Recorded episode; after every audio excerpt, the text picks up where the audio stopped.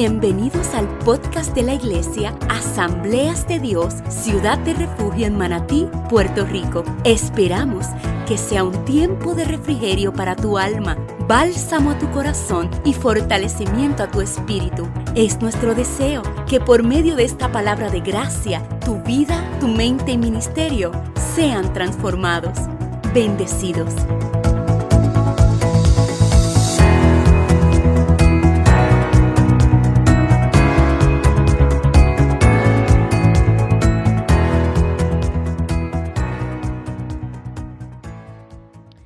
Hebreos capítulo 6, versos 18 al 19 y estaré leyendo la versión Palabra de Dios para todo, PDT. Amén. La palabra del Señor lee en el nombre del Padre, del Hijo y del Espíritu Santo.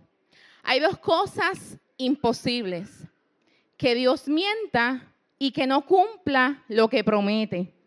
Esas dos cosas nos dan confianza a los que nos hemos refugiado en Él.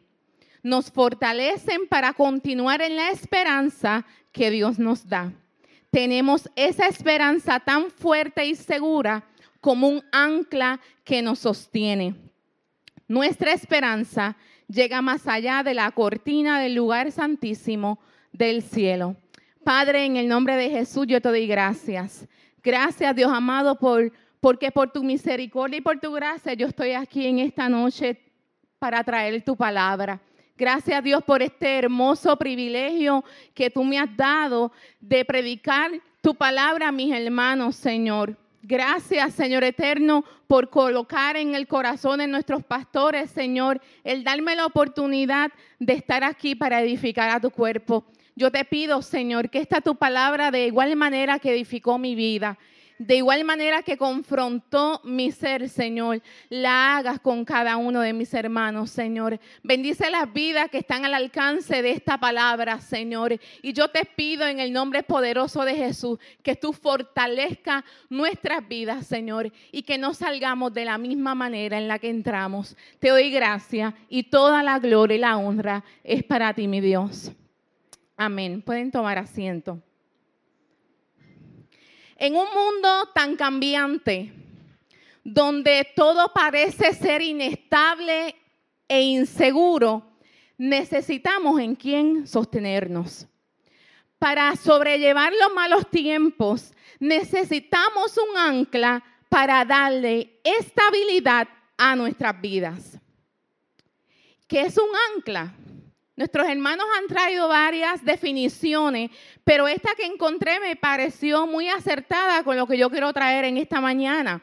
Y un ancla se utiliza para sujetar el barco en el mar. Los marineros la usan como elemento de seguridad indispensable. La colocan para prevención, aun cuando no haya pronóstico de mal tiempo para no terminar donde no quieren estar. Ningún marinero se atrevería a zarpar sin un ancla. Y como Pablo pasó por varios naufragios, sabía por experiencia propia que la vida de los navegantes dependía a menudo del ancla de sus embarcaciones. En el siglo I, los barcos no tenían motores. Esto sucedió más adelante no tenían motores que le permitieran al capitán maniobrar, ¿verdad? La nave a voluntad propia, excepto en el caso de los buques de remo que se utilizaban para la guerra, las embarcaciones dependían principalmente del viento para moverse.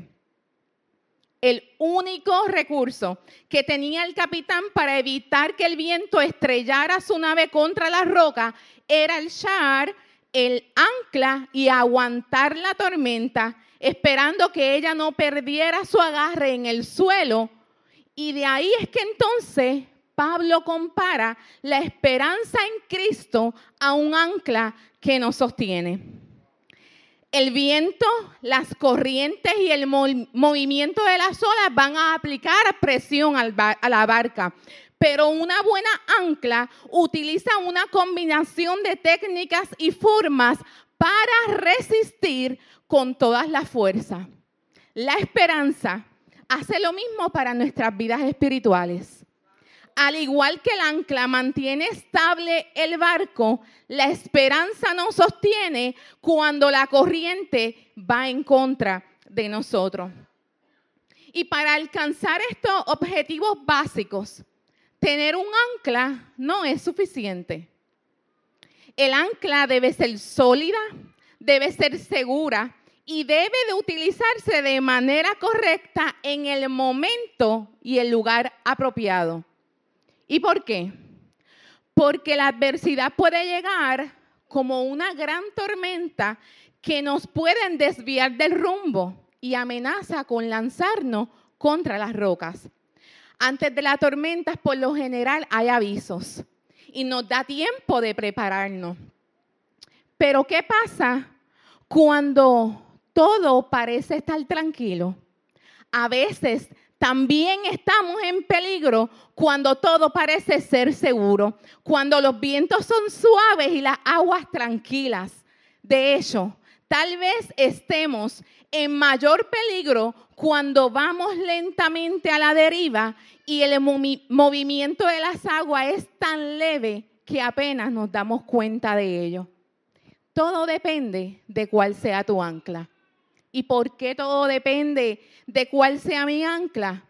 Porque hay muchos tipos de anclas para diferentes tipos de embarcaciones. En el siglo I, los barcos de altura se construían de madera y su navegabilidad dependía de la calidad del material utilizado. Y así como hay diferentes tipos de anclas para diferentes tipos de embarcaciones, de la misma manera hay diferentes tipos de anclas para todo tipo de terreno. Hay anclas para el fango, hay anclas para la arena, hay anclas para la gravilla y hay anclas para la roca. También hay unas más pesadas y hay unas más livianas que no son capaces de llegar al fondo. Y esta última descripción captó mi atención. ¿Cómo es que si un ancla está diseñada para llegar al fondo, estas que, no son, que son livianas no son capaces de hacerlo? De la misma manera que hay anclas para los tipos de terreno y las diferentes tipos de embarcaciones y hay anclas livianas que no son capaces de llegar al fondo. Hay gente anclados en cosas pasajeras anclados en el error, anclados en sus tormentas, anclados en el engaño y anclados en la mentira. Y nada de esto produce estabilidad. Así que una buena pregunta para hacernos en esta mañana es, en quién o en qué tú estás anclado. En el cristianismo, el ancla se convirtió en símbolo de Cristo, quien evita el naufragio espiritual. Es por esto la importancia de que estemos anclados en Cristo, quien es la verdad. Mira lo que dice Primera de Timoteo 1:19 mantén la fe en Dios y hazle caso a tu conciencia. Algunos se han negado a hacerlo y han naufragado en la fe. Cuando Pablo advirtió del peligro de experimentar naufragio, tenía presente a algunos cristianos que habían echado a un lado su fe y su buena conciencia. El barco de ellos habían naufragado porque se habían entregado a la búsqueda desenfrenada de, de placeres de este mundo.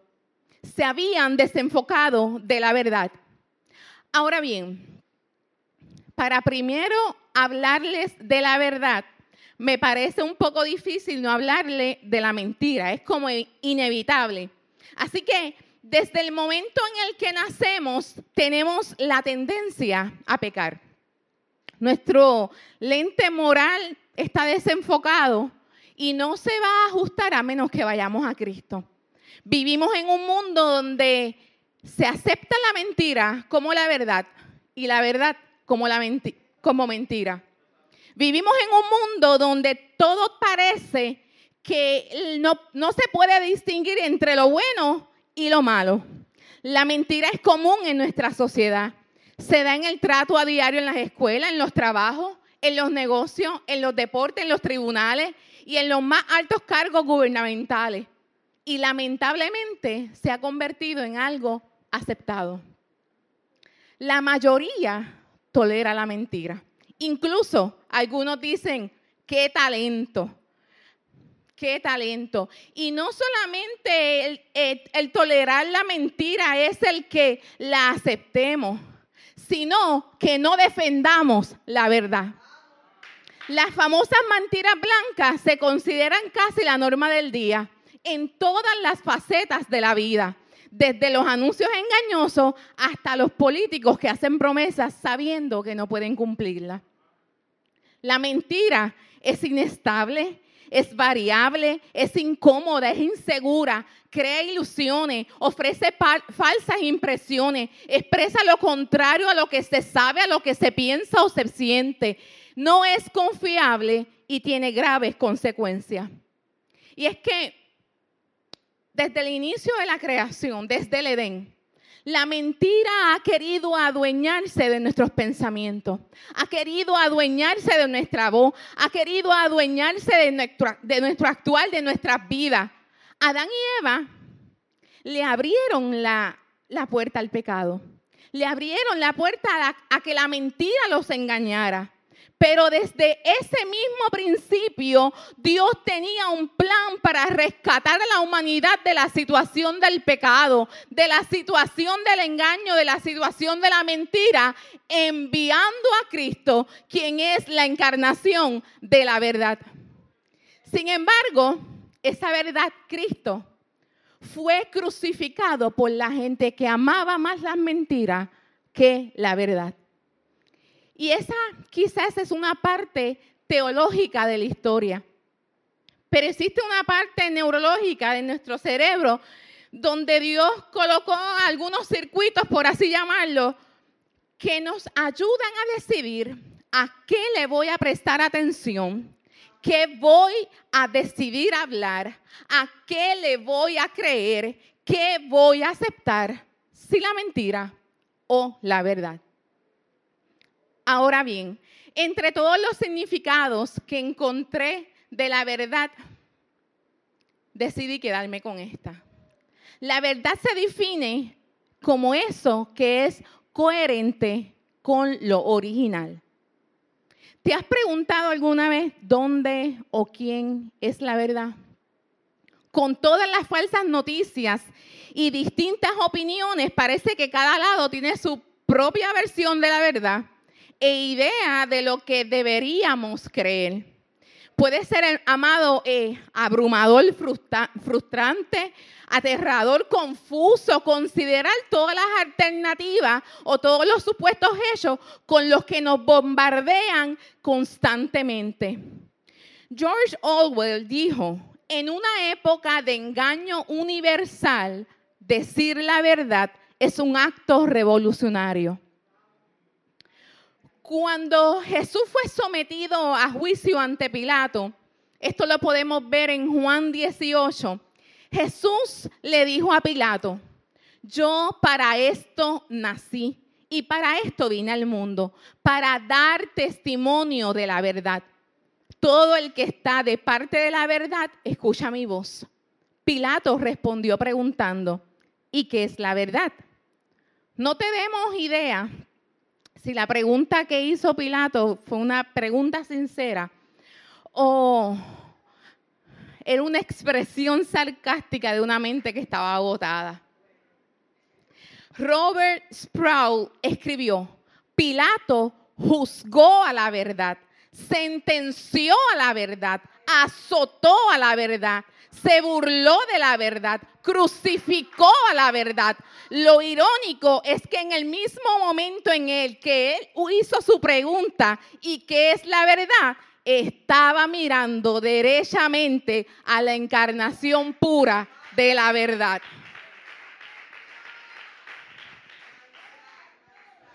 Desde entonces, muchas personas que no tienen a Cristo se han hecho la misma pregunta. ¿Y qué es la verdad? y al igual que Pilato, no han sabido hallar la respuesta. El hombre o acepta esta verdad de Cristo o la rechaza. Dos opciones. Y eso es lo que va a determinar si lo libera de su condenación o lo mantiene en ella. Así que con todas estas definiciones y explicación, podemos decir que estar anclados en la verdad se refiere a estar firmemente arraigado en la fe en Cristo. Juan 14 afirma que Jesús es el camino, la verdad y la vida.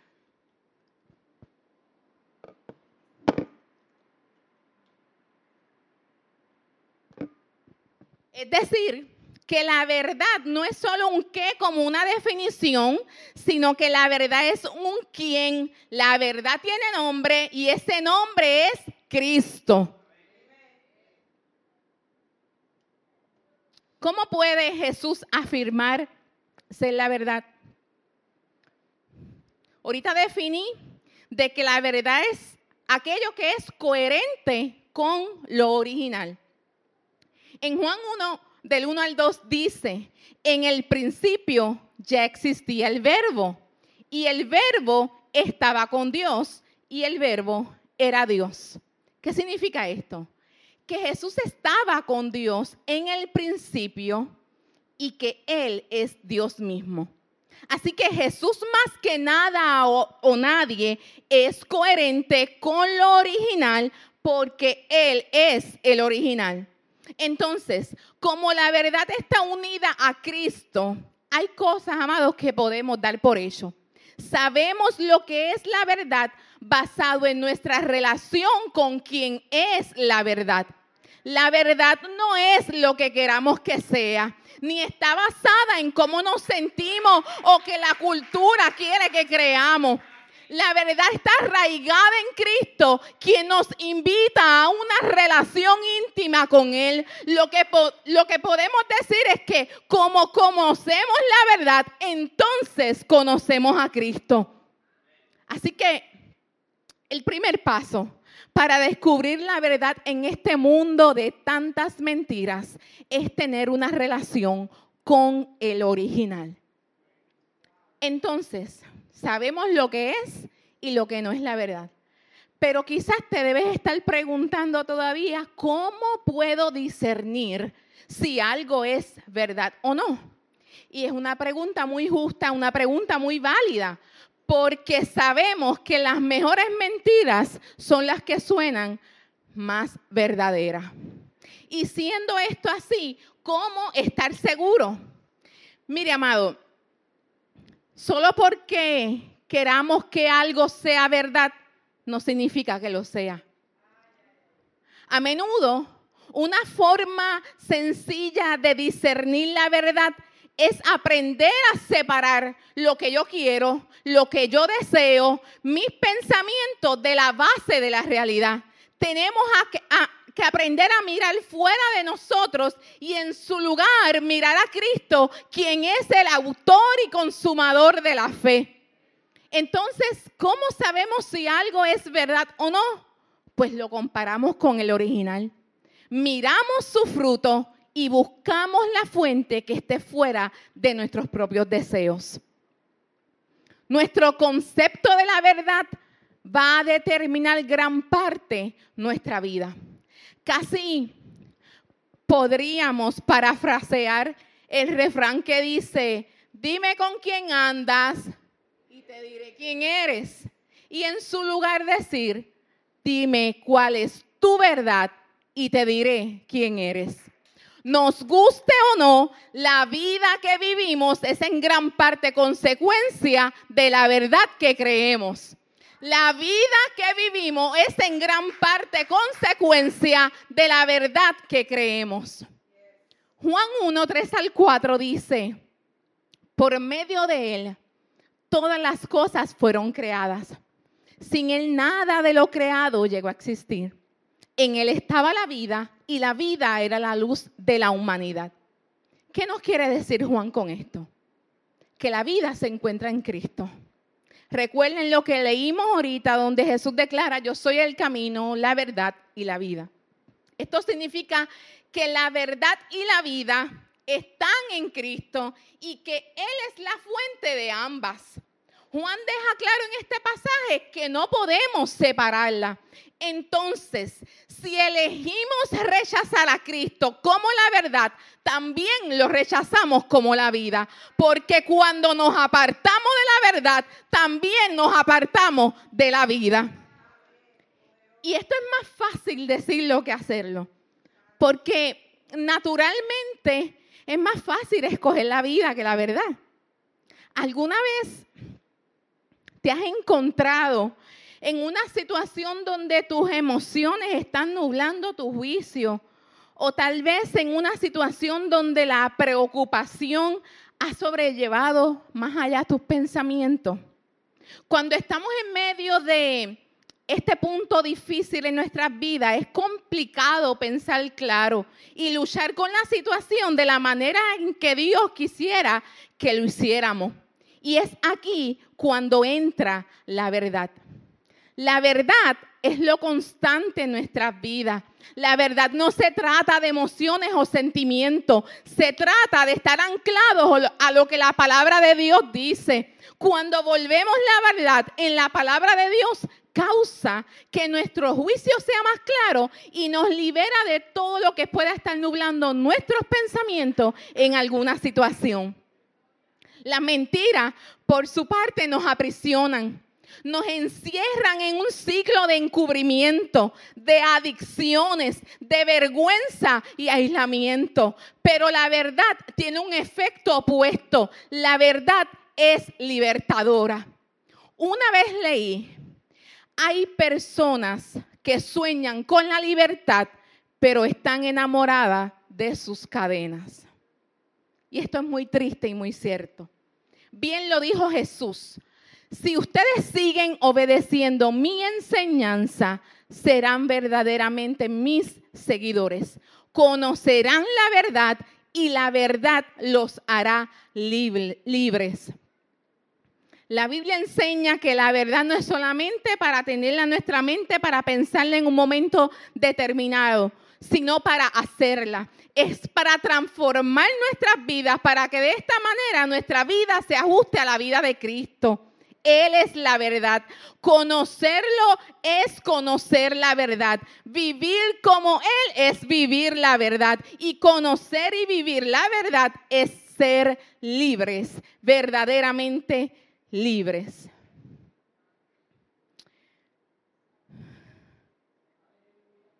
La verdad tiene una cara, una sola cara, y es la cara de Cristo. El que vino a liberarnos aún de las prisiones hechas por nosotros mismos, porque la verdad no se hizo para ser un arma, sino para ser un cimiento. La verdad no se hizo para ser un arma, sino para ser un cimiento. Y dado que Cristo no cambia, pues la verdad tampoco lo hace. Es absoluta y podemos depender de ella cada día de nuestras vidas. Por eso su naturaleza invariable es tan reconfortante para nuestras vidas. Y esto es tan cierto que, que al final del sermón más famoso de Jesús, el sermón del monte, él cuenta la historia de dos hombres que construyeron sus casas. Uno decidió construir su casa en la blanda y movediza arena. Las aguas y la tormenta destruyeron fácilmente los cimientos y esta casa pronto cayó. El otro hombre construyó sobre piedra sólida su casa no se movió cuando las tormentas golpearon y por lo tanto resistió el paso del tiempo. Esta historia de Jesús ilustra cuán importante es nuestra base de la verdad, cuán importante es nuestro cimiento. Si elegimos pasar nuestra vida en algo no duradero, como opiniones de otros o tendencias culturales, siempre tendremos que recoger los pedazos rotos de relaciones rotas y circunstancias difíciles a nuestras vidas. Mas cuando decidimos pasar nuestra vida en el sólido e inconmovible cimiento de la verdad, las tendencias culturales y opiniones pueden ir y venir. Cosas locas pueden estar pasando en el mundo o en nuestras propias vidas, pero nosotros resistimos, nos mantenemos firmes. Incluso podemos ser faro de estabilidad para otros, porque conocer la verdad trae estabilidad. Te pregunto en esta mañana, ¿te sientes sacudidos por las tormentas de la vida? Revisa tus cimientos. ¿Estás construyendo sobre algo blando y movedizo? ¿Cuál es esa área de tu vida en la que necesitas más estabilidad? Identifica e invita a Cristo eh, a ese lugar porque Él es la verdad. Es por esta razón que los cristianos tenemos que proclamar este evangelio con vigor. Necesitamos coraje, amados, para defender esta verdad, verdad y coherencia para demostrarla con nuestras propias vidas. Solo así lograremos ser sal y luz en un mundo de corrupción, en un mundo de mentiras y en un mundo de oscuridad. Hay cuatro puntos que encontré muy interesantes y quiero compartir con ustedes. Cuatro puntos de la verdad que es muy importante que la conozcamos. Número uno, la verdad no la podemos separar de la palabra, no la podemos separar de la vida, no la podemos separar del Espíritu Santo ni de Cristo. La verdad es inseparable de la palabra. Escuche esto. Según Charles Colson, un conocido evangelista, en el año 1960 él hizo una encuesta y dice que el 65% de los norteamericanos creía que la Biblia era la verdad. Hoy en día esa cifra ha bajado a un 32%. Y lo que es más alarmante y significativo es que el 70% afirma que no existe tal cosa como la verdad.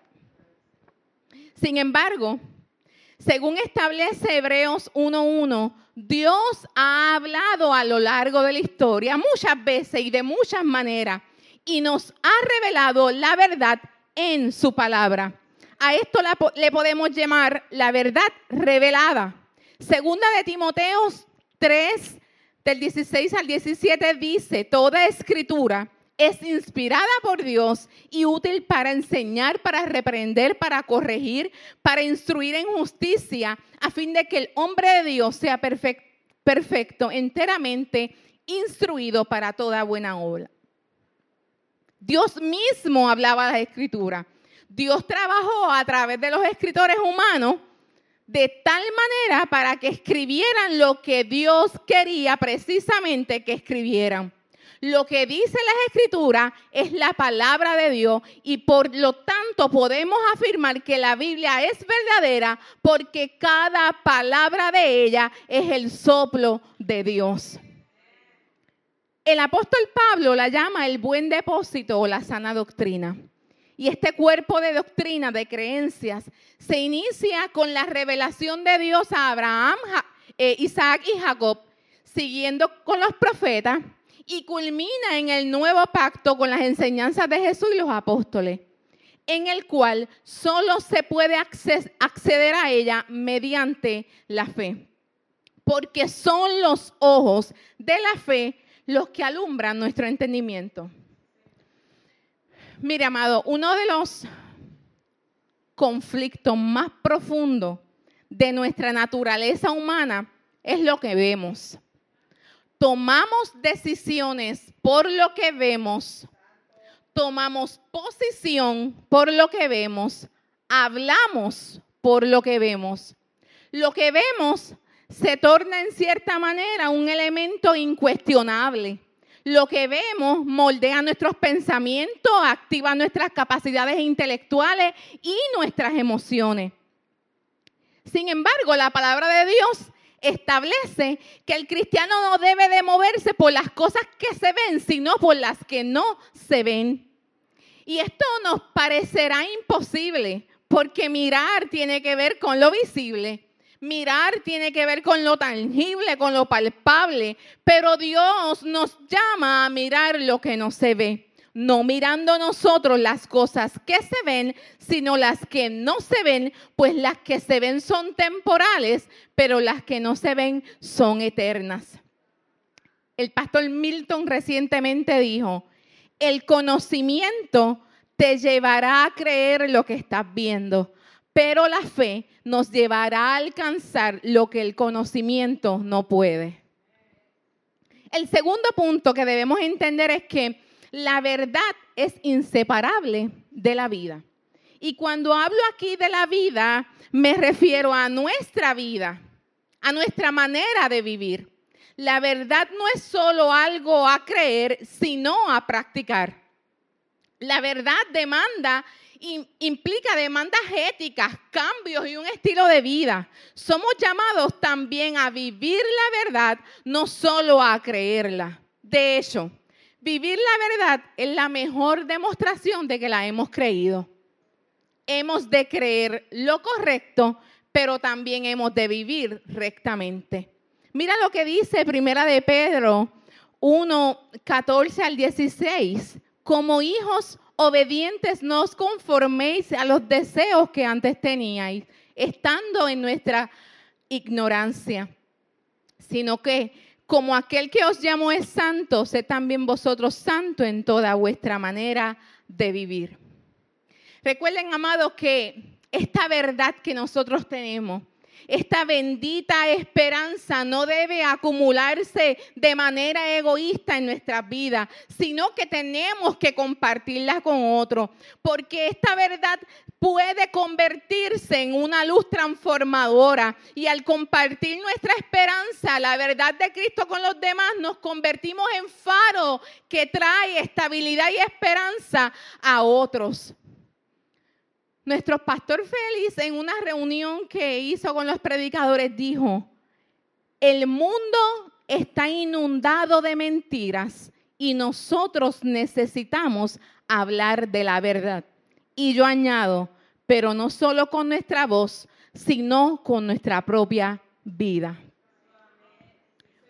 El tercer punto, la verdad es inseparable de la guía del Espíritu Santo hasta este momento hemos hablado, ¿verdad? Hemos considerado dos aspectos más directamente relacionados con nuestra responsabilidad, lo que nos toca, lo que ponemos de nuestra parte. Buscar, entender y aprender la verdad revelada por Dios por medio de la fe y anhelamos vivirla. Sin, sin embargo, conseguir esto por nuestras propias fuerzas no es fácil es difícil, es imposible porque entender y vivir la verdad de Dios requiere de la ayuda del poder del Espíritu Santo. La verdad es algo también a discernir y es por esta razón que Dios nos ha provisto de un recurso sobrenatural, la ayuda del Espíritu Santo, quien es el quien es el que desde el principio nos convence de pecado, de justicia y de juicio y nos sigue guiando a toda la verdad en nuestro caminar diario. Simplemente dependemos del Espíritu, amado. Solo no podemos. Juan 16, 13 dice, pero cuando venga el Espíritu de verdad, Él os guiará a toda la verdad, porque no hablará su propia cuenta sino que hablará todo lo que oyere y os hará saber todas las cosas que habrán de venir. Y el último punto a entender es que la verdad es inseparable de la persona de Cristo. La verdad es más que una doctrina. La verdad es más que una vivencia espiritual.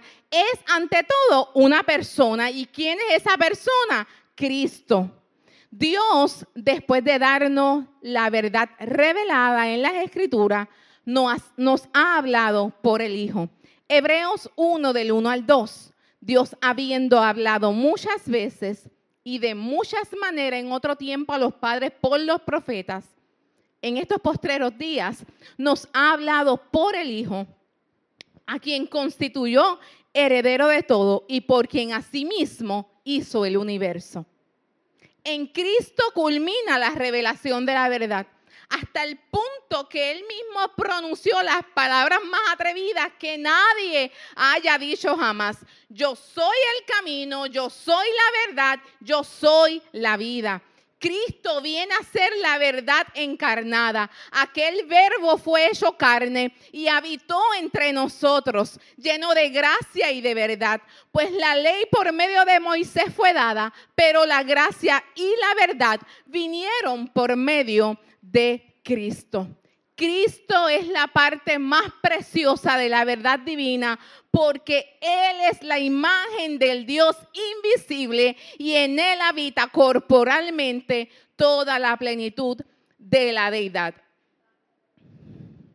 Y para poder entender más claramente lo que la Biblia quiere decir cuando dice que Jesús es la verdad, tenemos que entender que la verdad es un atributo de la naturaleza de Dios. La Biblia nos dice una y otra vez que el camino de Dios es perfecto, que la palabra del Señor es intachable, que Él es escudo a los que en Él se refugian. Y este pasaje del libro de los Salmos nos dice que todo lo que Dios dice y hace es fiel y digno de confianza. Cada palabra que Él dice es verdadera porque proviene de su propia naturaleza. Podemos correr hacia Él, podemos descansar en Él, podemos depender totalmente de Él porque Él es verdadero. Sus palabras son verdaderas, sus caminos son verdaderos. No hay nada falso en Dios. El teólogo Scott Swain dijo, la palabra de Dios es totalmente verdadera en su palabra, Dios no esconde nada que nos haga sentir engañados.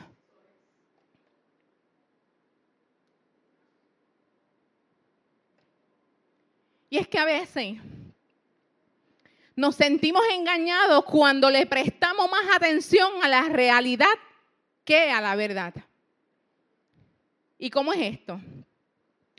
Pues la realidad está basada en lo que nuestros sentidos nos dictan.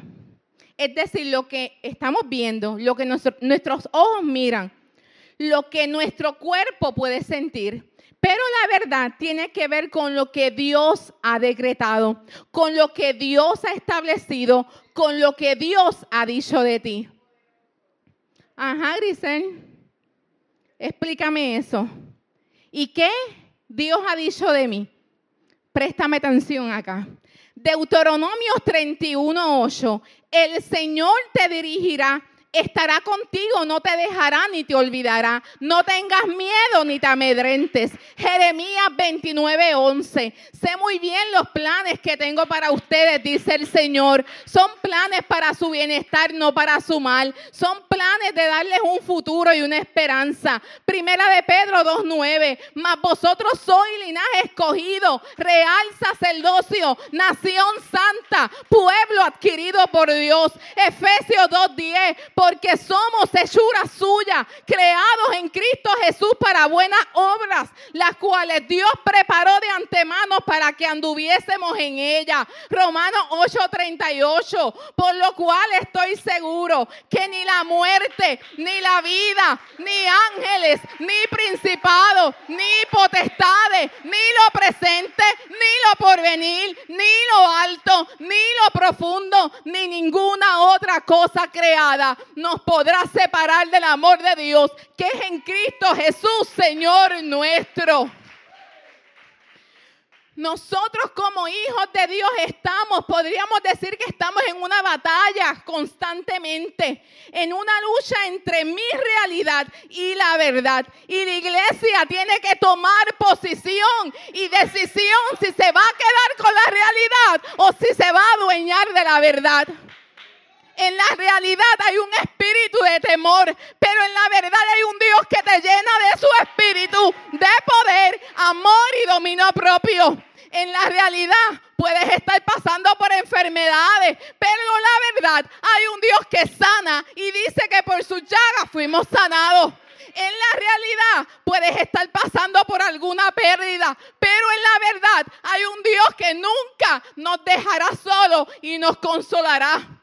En la realidad puedes estar pasando por alguna crisis económica o alguna otra pérdida, pero en la verdad hay un Dios que ha prometido suplir todas tus necesidades.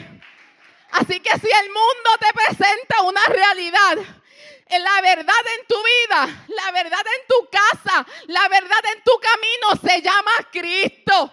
Cristo, el gran yo soy. Él es Jehová Rafa, Rey de reyes, Señor de señores. Y esa es la verdad que va por encima de cualquier realidad.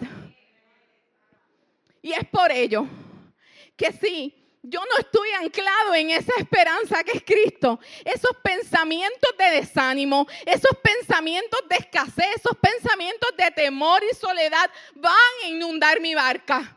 Pensamientos que me van a llevar a creer que las promesas que alguna vez recibí de parte de Dios nunca van a llegar pensamientos de que esas promesas de Dios no eran para mí, que Dios se equivocó, que ya pasó mi tiempo. Lo lamentable consecuencia de adentrarnos en ese estado de desesperanza es que comienzo a actuar conforme a lo que pienso. Comienzo a actuar conforme a lo que pienso. Es por esto que estar anclados en Cristo, estar anclados en la verdad, nos protege de ser como un barco a la deriva, arrastrado por cualquier nueva enseñanza de quienes buscan engañarnos con sus trampas. Las tormentas de la vida pueden azotarte, pero aún estás anclado. Los vientos adversos de la aflicción sí pueden soplar contra ti, pero aún estás anclado. Las olas de la adversidad pueden chocar tu embarcación, pero estás anclado en Cristo.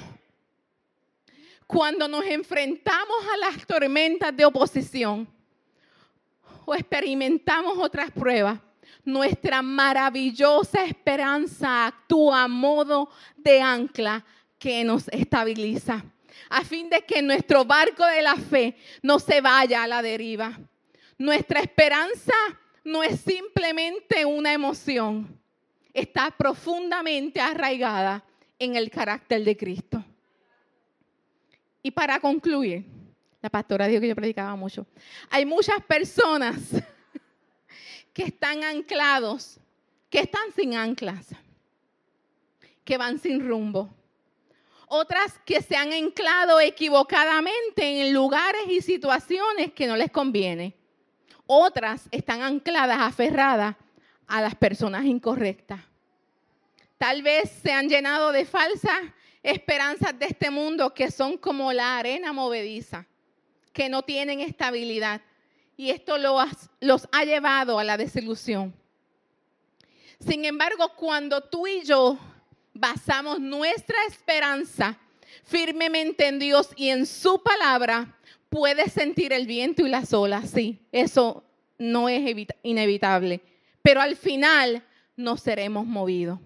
Así como un ancla tiene tanto peso para mantener un barco inmóvil, sin importar el movimiento del mar y de las fuertes olas, nuestras vidas y emociones estarán firmemente en Cristo a pesar de lo que esté sucediendo a nuestro alrededor. Así como un barco que está anclado, el mar, el viento, la tempestad no puede moverlo de su lugar. El alma puede descansar de toda angustia si se ha anclado en la verdad que es Cristo. Y concluyo con esta frase del escritor Johnny Hunt aferrémonos a la verdad en un mundo a la deriva. Dios te bendiga, iglesia.